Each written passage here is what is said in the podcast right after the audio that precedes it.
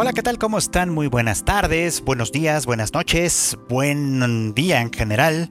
Bienvenidos a una emisión más de Anime al Diván, este podcast de Tadaima en el que su servidor Freud Chicken pues les platica un poco sobre lo que estamos viendo en esta temporada de anime que es pues ya la temporada de invierno 2021 ya por terminar, ya estamos en la recta final.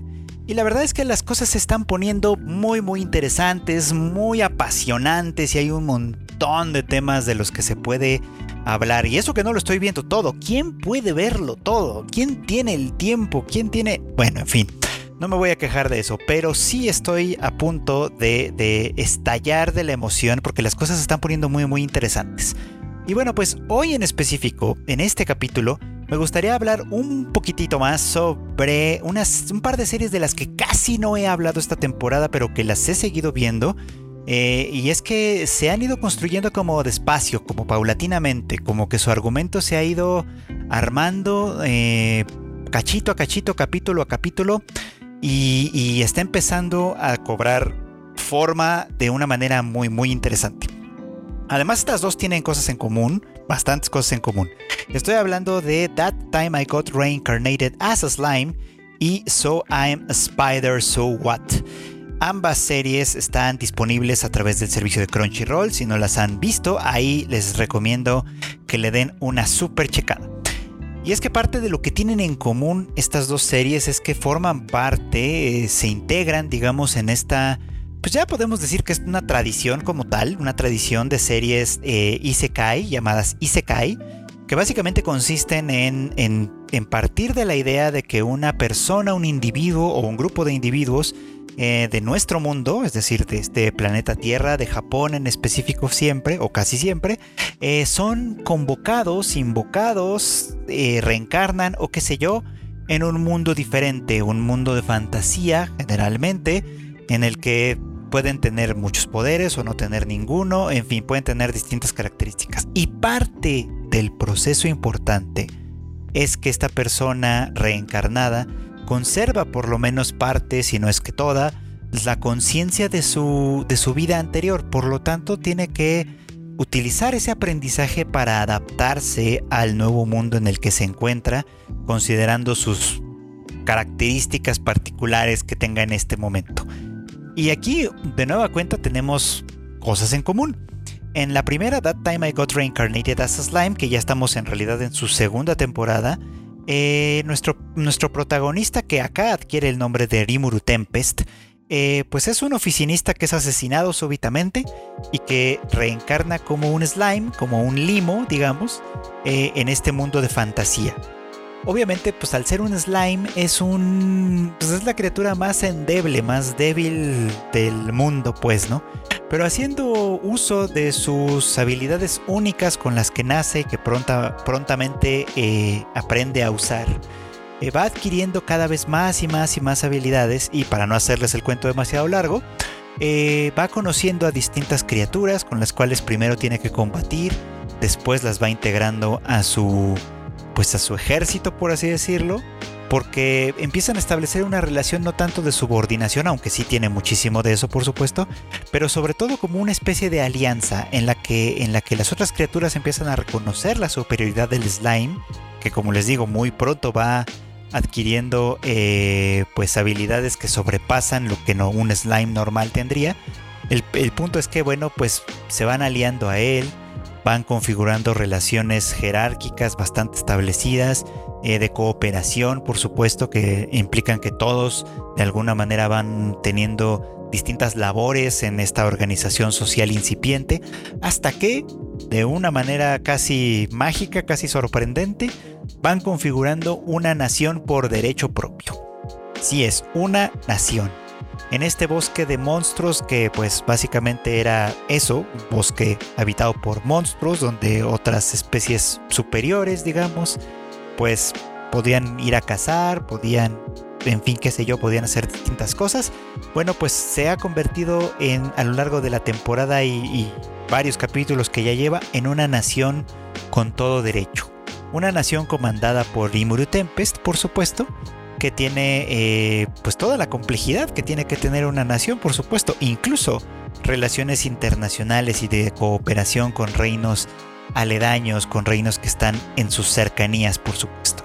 Y esto trae algunos, algunas ventajas, por supuesto, trae comercio, trae riqueza, trae enriquecimiento cultural, trae un montón de cosas. Y también trae enemigos, por supuesto, ¿no? Enemigos que nacen de la envidia, que nacen del recelo, que nacen de, eh, pues de la incomprensión, de la incapacidad que tienen algunas personas, algunos individuos, algunas sociedades, de aceptar a cualquiera que sea diferente, pues, ¿no? Y, bueno, pues eh, si han estado siguiendo la serie ya sabrán que esto, esto ha ido derivando en cosas muy aterradoras, vamos a ponerlo así, en cosas muy, muy perturbadoras, difíciles de aceptar de pronto, en la que, eh, por ejemplo, el reino de, de Rimuru fue atacado por un reino vecino, el reino de Falmuth, que celoso del éxito comercial y económico de Rimuru, es obviamente preocupados por su por su estatus como, como un reino eh, orientado al comercio, como un reino orientado de alguna manera al, al boom económico, pues deciden hacerle la guerra a, a, este país de los monstruos, justificándose no en sus intereses reales, que son esencialmente comerciales, sino simplemente en una especie como de superioridad eh, preestablecida, como un prejuicio de superioridad, vamos a decirlo así, en el que ellos son los mejores o deberían serlo, simplemente porque son humanos, pues, ¿no? Y entonces es una blasfemia, una, una completa, eh, eh, un completo ultraje que unos monstruos de pronto decidan pues ponerse en su camino, pues, ¿no? Robarse a sus clientes, qué sé yo, establecer rutas de comercio cómodas a través del bosque que obviamente eh, ignoran la, importancia de Falmouth, etc. Y entonces con todas estas justificaciones en la mente, motivadas desde luego por una, eh, pues por una avaricia muy, muy humana, deciden hacerles la guerra y, hacerles la guerra de una manera muy desleal, por supuesto, ¿no? Porque como a final de cuentas son monstruos y los ven desde, pues desde la superioridad de ser humanos, vamos a ponerlo así, eh, este reino simplemente decide ir a atacarlos sin previo aviso, sin previa eh, declaración siquiera, por supuesto, simplemente haciendo, eh, tomando por sorpresa al pacífico reino de Rimuru, además aprovechando obviamente la ausencia ¿no? del propio Rimuru que estaba en otra parte atendiendo pues otros asuntos, ¿no? Cosa que pues nos llevó a una tragedia, a una tragedia que vimos desarrollarse completamente en vivo en la transmisión semanal que tiene Crunchyroll y dolió, hay que decirlo, porque uno con este tiempo, con, con, con el tiempo que lleva conociendo estos personajes y este reino en particular, sabe que son buenas personas, sabe que son gente con la que se podría negociar perfectamente, con la que se podría llegar a acuerdos, con la que se podría establecer buenas relaciones y hacer cosas que funcionaran para todos lados, pues, ¿no? Entonces ver cómo fueron atacados de manera a sangre fría, eh, con subterfugios, con tácticas que la verdad son completamente faltas de honor. Y no es que la guerra sea pueda ser honorable de verdad o no, ni mucho menos, sino que de todos modos hay maneras, pues, ¿no? O sea, y estas son como las formas más inhumanas, fíjense, esto es interesante, las formas más inhumanas de hacerle la guerra a alguien simplemente porque piensas que no merece la dignidad de, de, de, jugar bajo las mismas reglas que tú. Lo cual es una afrenta en, en un sentido no solo, no solo físico, militar, etcétera, sino en un sentido hasta, hasta filosófico, digamos, pues, ¿no? los ves tan por debajo de ti que ni siquiera les concedes la dignidad de enfrentarlos como iguales, como, como, como, como lo harías con seres humanos, etcétera, ¿no? Entonces vimos morir a varios de nuestros personajes consentidos, favoritos, a varios que nos caían bien, que sabíamos que eran buenas personas. Los vimos derrotados, los vimos ultrajados, los vimos como quemaron, destruyeron todo por cuanto habían trabajado por mucho tiempo en fin, dolió, dolió muchísimo. Y Irimuru, a su regreso y al encontrarse con este panorama, no puede menos que estar furioso. Curioso de verdad. Eh, sin saber muy bien cómo responder, sin saber muy bien qué hacer, sin saber muy bien cómo, cómo poner las cosas nueva, de nueva cuenta bajo balance, con un, con un duelo interno y además con remordimiento, por supuesto, ¿no? Porque mucho de eso se pudo haber evitado, por ejemplo, eh, si él hubiera estado presente. Si no hubiera tenido una postura parcial con los humanos en los que porque en algún punto les advirtió a los monstruos, ¿no? Que tenían que llevarse bien con la gente, que tenían que llevarse bien con los humanos, no atacarlos en primera instancia. Y eso a final de cuentas significó, aunque no de manera tan definitiva, pero sí lo significó, eh, que los encontró desprevenidos, desprotegidos por completo y a final de cuentas propició pues una tragedia, ¿no? Y bueno, aquí viene un punto que es bien, bien interesante y que quiero abundar un poquito más en ello porque creo que vale muchísimo la pena. Una vez que Erimuru confirma que varios de sus, de sus súbditos, digamos, murieron como consecuencia de este ataque, incluida Shion, que era una de sus principales asistentes, su guardaespaldas, por así decirlo. Este, un personaje muy querido por los fans, además había estado entre las víctimas, entre las víctimas de este ataque, eh, pues cruel, digamos, ¿no? Rimuru está devastado. Y en ese estado se pregunta si hay algo que pueda hacer para devolverle la vida a Shion y a todos los demás, pues no, que perdieron la vida en este ataque, de los cuales él se siente responsable. Y entonces se le abre la posibilidad en cuanto se le comunica, ¿no? Que, que está en el camino de convertirse en un rey demonio. Estos mundos de fantasía que funcionan un poco como, como videojuegos en los que se puede adquirir puntos, experiencia, etcétera, y que se puede evolucionar en distintas funciones, habilidades, etcétera, etcétera. Bueno, pues en este preciso mundo es donde se le, se le informa pues que sí, que está ya en el camino de convertirse en rey demonio. Y por lo tanto, como rey demonio, hay algunas eh, habilidades eh, sobrenaturales que pueden ser, que puede ser que estén a su alcance, que pueden, que pueden llegar a formar parte de, su, de sus habilidades, aunque el costo sea mayúsculo. Entre ellas, por supuesto, está la de revivir a los muertos, que es una pues es una habilidad obviamente que en todos los mundos de fantasía se, se, se concibe como imposible. Como que aún cuando es posible, implica costos demasiado grandes, demasiado altos. Digo, y aquí obviamente podemos pensar en en todos los ejemplos como las historias de zombies, etcétera, o incluso en uno muy muy cercano que tenemos que es el de Full Metal Alchemist, ¿no?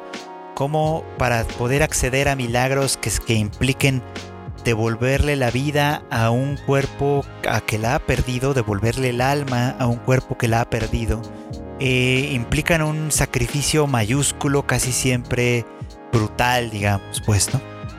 En este caso, Rimuru tiene que eh, cosechar porque pues así se dice, cosechar las almas de 10 mil humanos, 10.000 seres humanos, para poder intentar siquiera, sin garantía de éxito, eh, la resurrección de los muertos. Y bueno, pues eh, esto pareciera ser como que todo, todo casa muy bien, pues, porque Rimuru inmediatamente hace la pregunta, ¿no? Bueno, ¿y, a cuántos soldados, eh, de cuántos soldados consiste el ejército que atacó mi pueblo, ¿no? Que atacó a mi gente.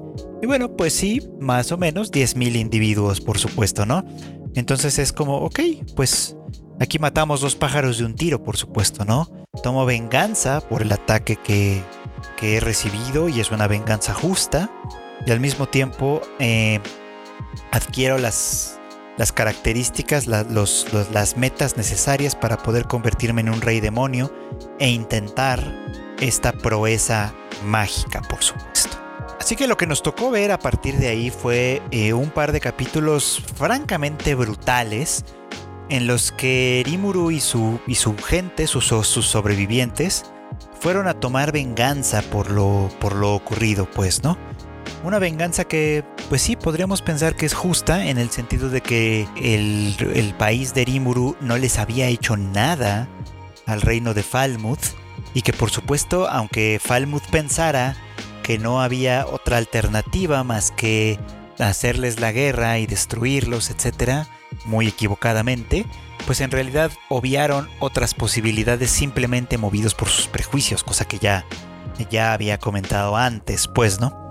Así que hemos visto esta, esta, este par de capítulos brutales de, de venganza, de asesinato, de, de, de homicidio masivo, digamos. No confundir aquí con genocidio porque un genocidio implica, más bien genocidio es lo que intentaron hacer, lo que el ejército de Falmouth empezó a hacer atacando al país de Tempest, queriendo destruir a los monstruos por considerarlos una raza indigna e inferior. Eso es un genocidio.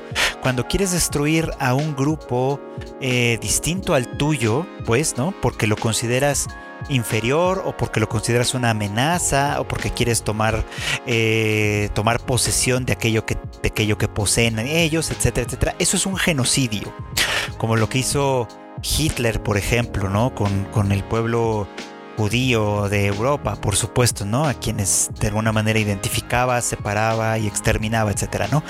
Lo que hace Rimuru y su equipo y su gente no es un genocidio porque no van a exterminar al reino de Falmouth como tal. Simplemente se concentran en sus fuerzas armadas, en su ejército, en su ejército que además, pues digo, muy convenientemente está separado del reino, ¿no? Está, está en un campamento, pues obviamente cosa propia de una campaña militar, y a ellos básicamente es a quienes va a exterminar. Esta es una razón para convertirse en un rey demonio, que es algo así, digo, obviamente en cada mundo mágico tienen algunas diferencias y etcétera, pero vamos a poner lo que es como una especie de dios en la tierra, un dios terrenal que, cuyas habilidades, cuya eh, autoridad, digamos, cuyo poder supera con creces a lo de cualquier individuo eh, promedio, regular, etcétera, por supuesto, ¿no? Y lo convierte en un poder mayor, lo convierte en un. en un. Eh, en un jugador importante dentro de un mundo dado. Lo convierte básicamente en, en un, pues sí, en un poder mágico, político, de toda índole, por supuesto, ¿no? Que tiene que, que, desbalancea desde ciertos, desde ciertos puntos de vista eh, el statu quo de este mundo dado. Entonces, al convertirte en una especie como de dios terrenal, y estoy haciendo una referencia muy obvia a la aspiración que tenía en su momento Light Yagami en Death Note, por supuesto, a ti te corresponde esta función de juzgar, de, de tomar decisiones que cambian, que trastornan por completo la vida de otros. Y en ese sentido, ser un dios terrenal, por supuesto, implica muchísima responsabilidad implica la toma de una conciencia fundamental, esencial, muy muy importante, que va más allá de muchísimas cosas. Esta es la responsabilidad que Erimuru Tempest está tomando. Eh, pareciera un poco como a partir de un capricho, por supuesto, a partir de la negativa de aceptar que sus subalternos fallecieron en un ataque, en un ataque sí cobarde y todo lo que ustedes quieran, pero a final de cuentas, a partir de esta negativa de aceptar una ley del mundo, de aceptar una realidad básica fundamental, para poder darle la vuelta a una ley del mundo, a una, a una cosa fundamental, eh, de, este, de, este, de esta índole, digamos, tienes que convertirte en algo más, tienes que convertirte en una especie de dios, en una deidad, en algo que lo supere todo, que lo deje, que, que, te ponga literalmente en otro nivel. Y a mí me parece esto muy muy importante porque si bien entiendo las razones emotivas por las cuales Rimuru querría hacer esto, y obviamente me doy cuenta que al, dar este paso, muchas cosas más tienen que moverse en el equilibrio de este mundo donde hay por supuesto varios reyes demonio que aparentemente eh, algunos colaboran entre ellos, otros se oponen entre sí, en fin, ya veremos cómo qué, se desenvuelve a partir de ahí. Eh, básicamente, desequilibrar el mundo de esta manera es una responsabilidad mayúscula que ya veremos hasta dónde le da a Rimuru para poder afrontarla. Eh, en Death Note, por ejemplo, por eso hice este símil un poco, ya vimos que, Light realmente no estaba tan preparado como, como lo pensaba, ¿no? Para ocupar esa posición, para convertirse en alguien que, que emitiera un juicio sobre el mundo como tal, ¿no? Vamos a ver si Erimuru está preparado para ello, pues, ¿no? Pero por lo pronto sus razones, las razones por las cuales dio este paso, parecen en principio un tanto cuestionables desde este lugar. O sea, él ya no es humano, ya no es un humano reencarnado en un limo, en un slime, ya no es este eh, el rey, digamos, de un reino de monstruos con aspiraciones a ir creciendo y desarrollando vínculos con otros. Se ha convertido en algo que va todavía más allá, que está superando a algunos de sus aliados, que por supuesto estos podrían empezar a, concebirlo como un riesgo mayúsculo, puede acabar desatando un conflicto, eh, no sé, de proporciones de verdad monstruosas en un sentido distinto. Y bueno, pues aquí ya veremos a dónde nos conduce todo esto. Pero por lo pronto la verdad es que este desarrollo ha sido muy muy interesante, muy impactante, da algunas cosas que pensar. Se conecta además con otras cosas que hemos estado viendo. Y aquí me voy a platicar un poquito sobre lo que ha pasado en So I Am Spider, So What, esta otra serie también de la que quería hablar, que tiene algunas semejanzas por supuesto. Porque en esta también nuestra protagonista, que en realidad no tiene nombre, pero la llamamos Kumoko, este, o, Arañita, tal cual, este, eh, fue eh, transportada, reencarnó de alguna manera en otro mundo, junto con todos sus compañeros e incluso su profesora de, la escuela.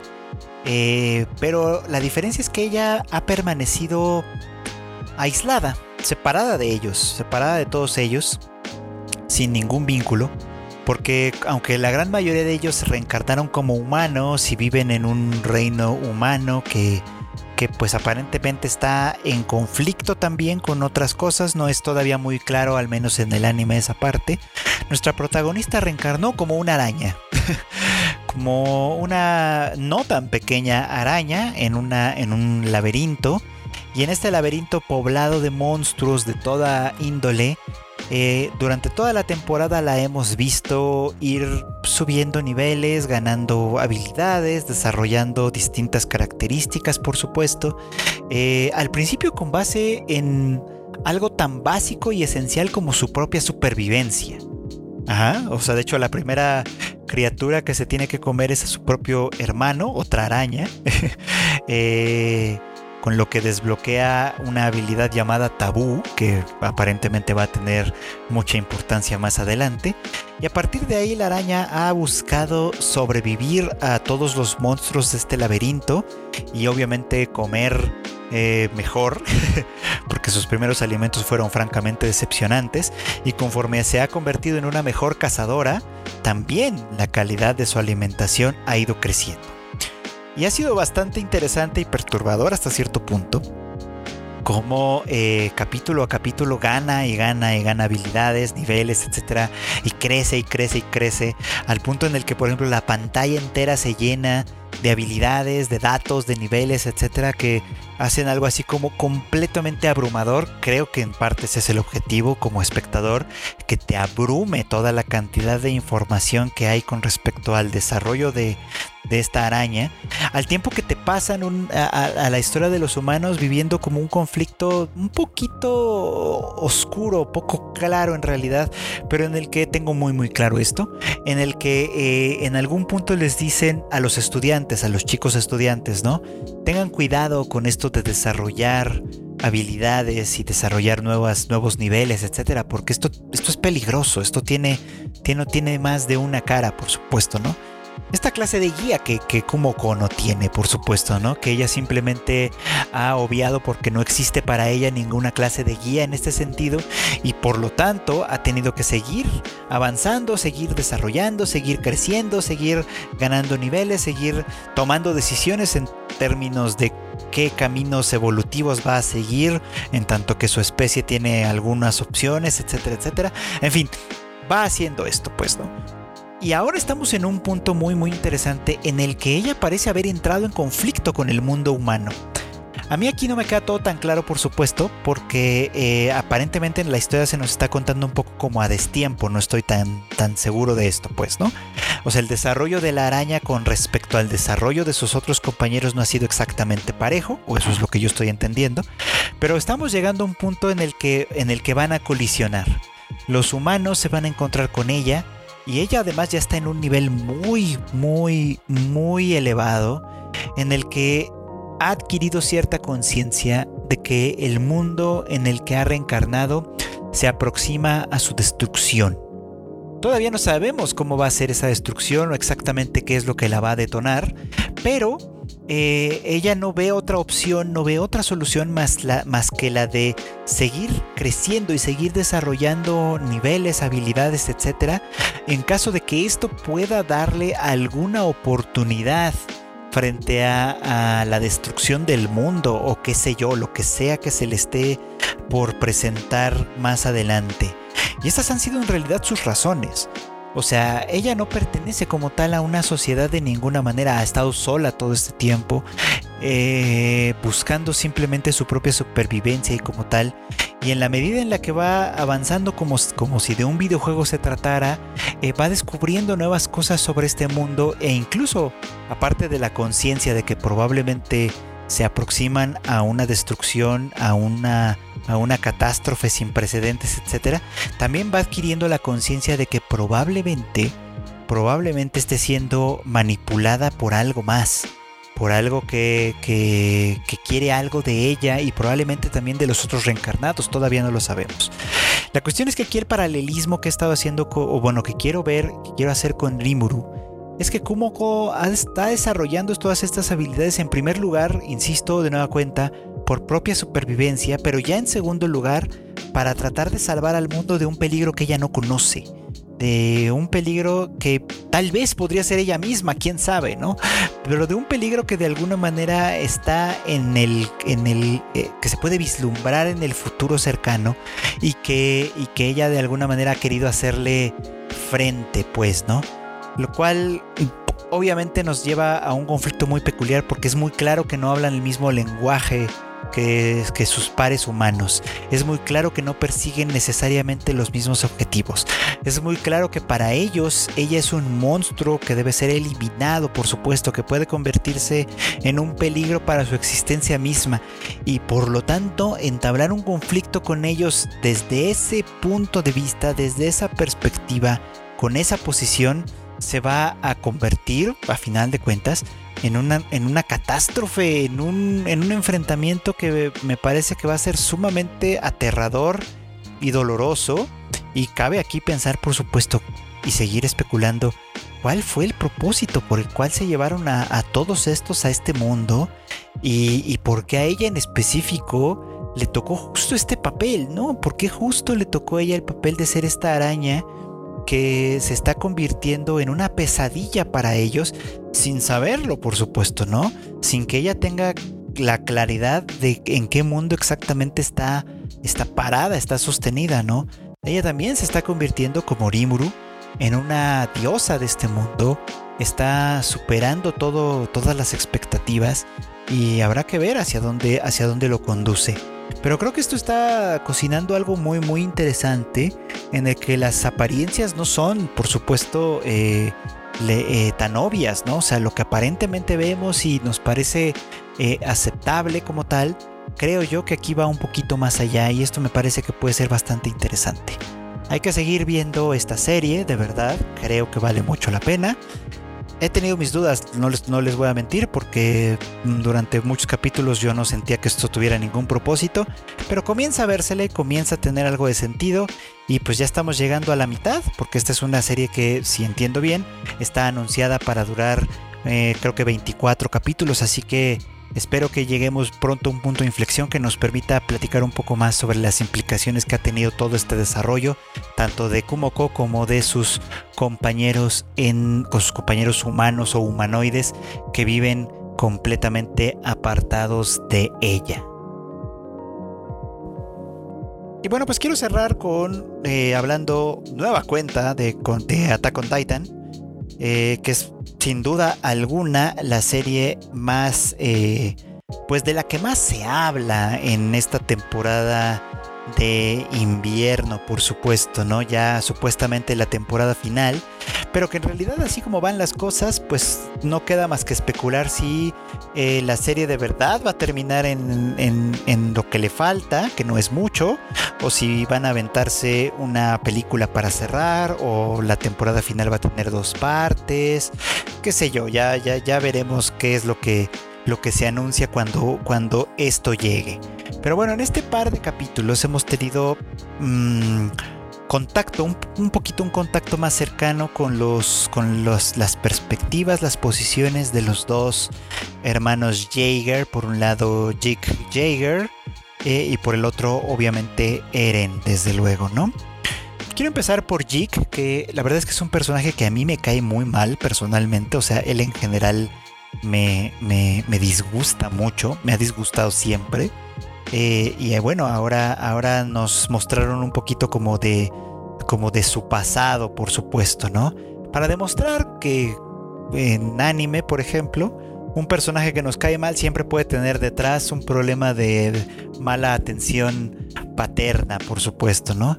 Ya sabíamos que Jig era eh, el hijo, obviamente, de Grisha Jaeger, por lo tanto, un medio hermano de Eren, y que la madre de Jig es, eh, era o formaba parte de la familia real, de la familia real Fritz, digamos, ¿no? Esta esta cosa que tiene obviamente muchas implicaciones a la hora de los titanes, por supuesto, ¿no? Porque tener algún rastro de sangre real, por supuesto, parece que tiene al mismo tiempo la capacidad de desbloquear los poderes ocultos que tienen los titanes cambiantes, especiales, etcétera, etcétera, pues, ¿no? Eh, cosa, pues, bastante, pues, bastante interesante, vamos a decirlo de esa manera, ¿no?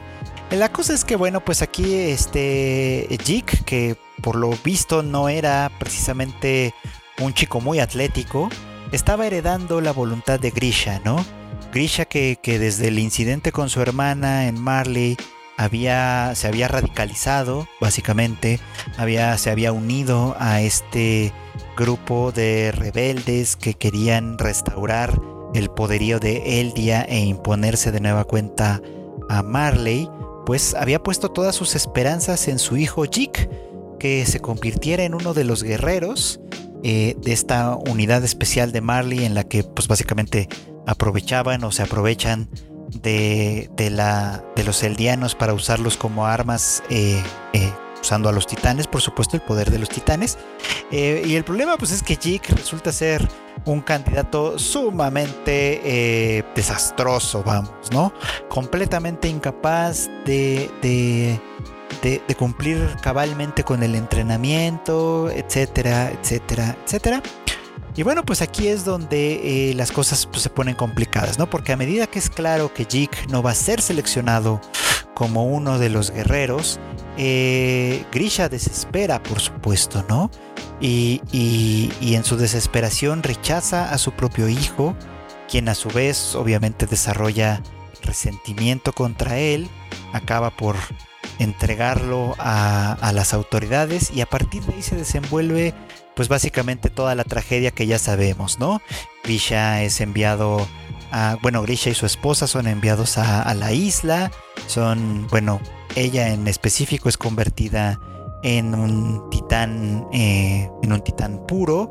Eh, a Grisha eh, ahí pues es donde le, le otorgan el poder del titán de ataque. Y bueno, ya sabemos que pues él llegó a final de cuentas a la muralla, se volvió a casar, tuvo a Eren y pasó todo lo que tenía que pasar en ese sentido, por supuesto, ¿no? Pero entonces Jig está resentido obviamente con su padre, eh, pero siempre ha albergado de todos modos esta idea de que, eh, eh, de que tiene que liberar a su, a su pueblo, pues, ¿no? O sea, porque sí reconoce al menos esa parte de, de la enseñanza de su padre Grisha, sí reconoce que su pueblo ha sido vilipendiado durante siglos y que, y que pues tiene algún derecho, ¿no? Que tiene algún derecho a, descansar de todo esto, pues, ¿no? La cuestión es que la, versión de liberación que Jig tiene en mente implica la, lo que llama la eutanización, la eutanización de, su propia raza. Es decir, eh, tratando de desbloquear el poder del titán fundador, que ahora reside en Eren, eh, a través de la sangre real que, porta Jig, ¿no? desbloqueando de alguna manera ese poder, la aspiración de Jig Jaeger es la de modificar a todos los eldianos que están conectados con el titán fundador de alguna manera, este, y modificarlos de tal manera que no puedan procrear nunca más. Es decir, que se extinga la raza eldiana de tal manera que esto lo salvaría, ¿no? Lo salvaría de una manera muy nihilista, vamos a decirlo, porque pues básicamente es el reclamo adolescente, ¿no? De si, si no nacía, pues no tenía por qué sufrir todas estas cosas, ¿no? Insisto, pues es un reclamo completamente adolescente de parte de Jake, completamente eh, absurdo me parece a mí, pues, ¿no? Que cierra todas las otras posibilidades y que de hecho es como como, eh, como sumamente esclavizante, dejen, dejen, ponerlo en esos términos, ¿no? Es como si para evitar seguir causándole molestias al mundo, para seguir causando problemas, como si no hubiera ninguna otra alternativa, es interesante porque es como si, si considerara que el tema de tener eh, de que el poder de los titanes sea un poder de los eldianos, se convierte en una especie de cruz que haya que abandonar, la única manera que se le ocurre para abandonarla sea desaparecer por completo, desvanecer por completo a la raza humana, es decir, pues sí, básicamente autoexterminarse, un suicidio colectivo en el cual además Jig no pretende eh, salvar a los, a los eldianos individualmente, pretende destruirlos, es decir, a final de cuentas pretende hacer lo que Marley hacía con ellos, quitándoles únicamente eh, el, dominio, el poder que, que tenían a través de esa dominación. Lo cual es una solución, la verdad, la verdad, la verdad, insisto, sumamente adolescente, es de mentalidad adolescente pensar que si dejas de existir, dejas de sufrir. Dejas, dejar de existir en ese sentido, pues, porque por, el, otro, por el otro lado es la postura del budismo, por supuesto, ¿no? Pero el budismo implica un trabajo completamente distinto en un sentido contrario al de, al de Jik. Lo que pretende hacer Jik simplemente es exterminarse a sí mismo y exterminar a toda su prole, a toda su gente con él, básicamente. Lo cual es, bueno, ¿qué podemos decir? Es, es, una muestra de cómo a final de cuentas no ser abrazado lo suficiente por sus padres, no ser querido lo suficiente por estos, puede dejar una muy, unas muy malas secuelas en cualquier individuo. Cosa contraria, en cierto modo, a lo que pasó con Eren. Vamos, ¿no? Que Eren fue un, un chico querido, un chico, un chico cuidado, protegido por sus padres, ¿no? O sea, Grisha sí lo tenía un poco como a raya del tema del, del sótano y de todas estas cosas que él conocía y sabía y etcétera. Y no, y no lo hacía partícipe de todo ello, por supuesto, ¿no? Este, pero fuera de eso, en realidad lo trataba bien, le enseñaban muchas cosas, su mamá lo quería mucho, era un hijo consentidísimo y todo este rollo. No tenía ninguna preocupación en la vida. Eh, lo único era que él quería ser libre. Esta es una idea que además es muy recurrente en él desde el principio, especialmente a partir de que sabe que más allá de las murallas hay algo que se llama el mar, que se conoce como el mar, y que, y que por lo tanto eso da a entender que hay un mundo mucho más grande, que está más allá de lo que él puede vivir. Y por eso se une a la Legión de Reconocimiento, que tiene este, este, en su logo, pues en su escudo, las alas de la libertad y todas estas cosas. Es un tema como recurrente en, en el discurso de Eren, porque en realidad en la práctica no lo es tanto, ¿no? En la práctica se está viendo, por supuesto, que ha sido el heredero básicamente de la voluntad de Grisha, sin que nadie le preguntara, le dieron el titán de ataque, a costa obviamente de la vida de su padre. Eh, nunca recibió ninguna clase de explicación, todo estaba eh, puesto en términos de que regresara al sótano y tuviera la información que había dejado su padre, aunque después ya vimos que pudo haberla tenido a través de los recuerdos de los titanes, en fin, esas ya son cosas como de detalle. Pero lo que quiero decir un poco es como que el tema de la libertad en, en Eren es como constante. Y en el capítulo este en el que eh, tiene esta conversación sumamente hostil con Mikasa y con Armin, él dice así, como, como si fuera la gran cosa, que él es un hombre libre y que lo que más detesta es a todos aquellos que no lo son. Yo casi me quería morir de la risa de lo absurdo que es eso. Porque, vamos, en toda su vida hasta este momento, él no ha decidido absolutamente nada, ¿no? O sea, si es un chico muy, muy, muy, este, empeñado en sus objetivos y muy enérgico y muy lo que ustedes quieran.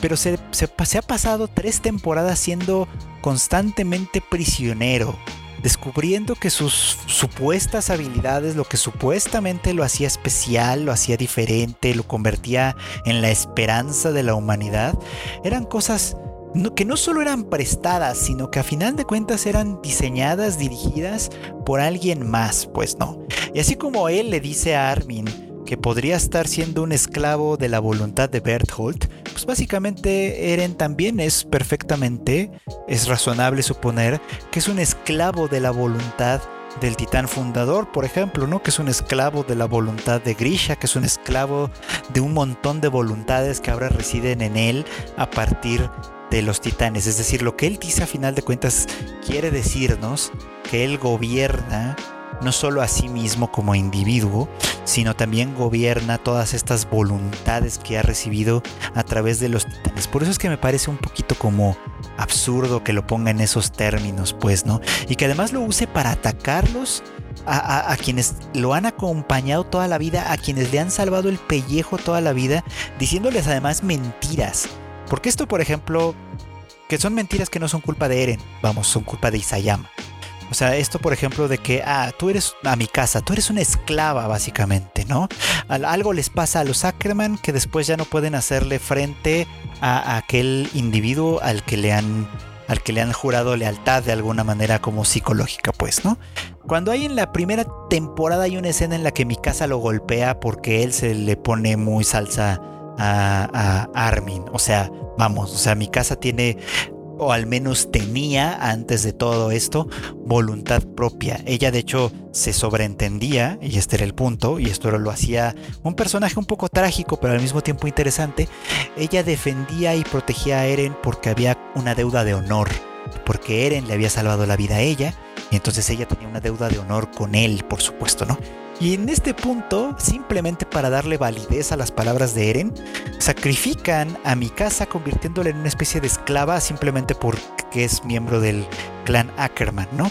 Pero que les digo que esto además es falso, porque el otro Ackerman que ubicamos, que es Levi, a quien supuestamente tiene este mismo, esta misma relación de lealtad y restricta con Erwin, por ejemplo, este, el Levi, punto número uno, él es quien decide, a final de cuentas, no salvar la vida de Erwin, sino darle el titán colosal a Armin. Es una decisión que toma Levi por voluntad propia.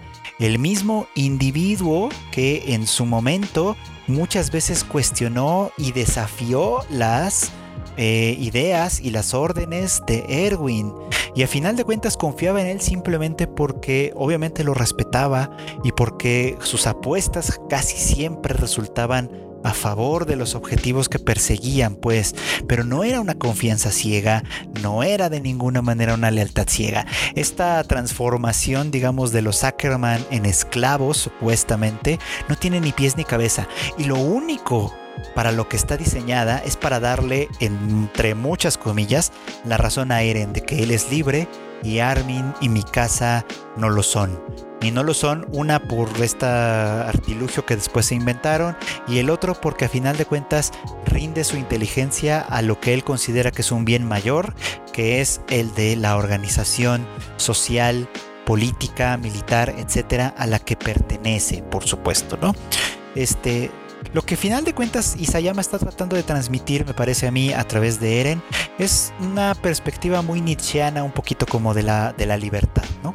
Diciendo o repitiendo un poco como esta idea de que la libertad es el privilegio de los más fuertes, de que la libertad únicamente puede vivirse y ejercerse mm, vuelto en un castillo de soledad y que básicamente uno solo puede ser libre una vez que se ha conquistado a sí mismo y ha conquistado a otros. Una libertad que solo puede entenderse en términos de conflicto con otros. No se puede entender como una libertad individual que se alcanza a través del desarrollo interno de uno mismo, sino simplemente a través del control, el conflicto y la dominación con otros. Y que me perdonen, pero eso no se puede llamar libertad de ninguna manera. Es a final de cuentas otro tipo de prisión, otro tipo de ideología fallida que básicamente demuestra hasta qué punto eh, este personaje se ha desbarrancado por completo. O sea, pasó de ser, eh, de, ser la constante damisela en peligro, de ser una esperanza eh, futura por la cual había que sacrificarse, etc. Pasó simplemente a convertirse en un psicópata. Pasó simplemente a convertirse en un genocida. Él sí en un genocida que no va a distinguir de ninguna manera amigos de enemigos, que va a querer construir, o al menos así lo va a actuar, una libertad con base en la destrucción del otro. Y es algo completamente inaceptable. O sea, no saben lo mucho, lo mucho que me parece despreciable esta ideología puesta en esos términos. Así que eh, pero bueno, esta es una explicación como muy así, pero voy a ponerla en términos mucho más simples y concretos y con esto voy a terminar. Si ustedes creen que Eren está bien y simpatizan con la ideología de Eren, intenten simpatizar con Flock. Si este lamebotas de Eren, que hace las mismas cosas que él, pero sin verse tan cool, les simpatiza igual, entonces ahí hay algo interesante. Pero si se encuentran que Flock les parece en general un pusilánime despreciable, que simplemente está aprovechando la posición que ahora tiene para pasar la bota encima a cualquier otra persona, porque ustedes recordarán que Flock cuando empezó a aparecer, la verdad es que era un personaje bastante pusilánime. Si ustedes empiezan a pensar en Flock como un equivalente menor que Eren, van a darse cuenta de hasta qué punto esto simplemente no funciona. Y bueno, pues muchísimas gracias, muchísimas gracias por acompañarme como cada semana en este anime al diván. Ya saben que este podcast se publica todos los miércoles eh, en algún punto, casi siempre tempranito, este para que lo puedan escuchar durante el día y lleguemos calientitos, a gusto, complacientes al Tadaima Live que hacemos los miércoles en punto de las 8.30 de la noche, también los sábados en punto de las 8.30 de la noche. Y bueno, pues aprovechando de una vez, no, se no olvido invitarlos a que también escuchen los otros podcasts que el equipo está preparando cada semana para ustedes. El Shuffle de Kika que sale pues los viernes o los fines de semana en el que ella recomienda series, música, películas, etc. Y el eh, Rage Quit que conducen Marmota y Q todos los martes en el que hablan sobre la industria de los videojuegos. Aquí pues aprovechamos, no lo había hecho esto antes, pero creo que lo voy a empezar a hacer ahora. También aprovechamos para agradecer al producer, el enorme troll, que siempre anda detrás de los controles técnicos de estos podcasts. Y pues muchísimas gracias también a todos los que me hacen el favor de escuchar semana a semana, no solo de México, sino de distintos países también. Muchísimas gracias. Y bueno, pues esto es todo. Muchas gracias nueva cuenta. Nos escuchamos en un siguiente episodio de Anime al Diván.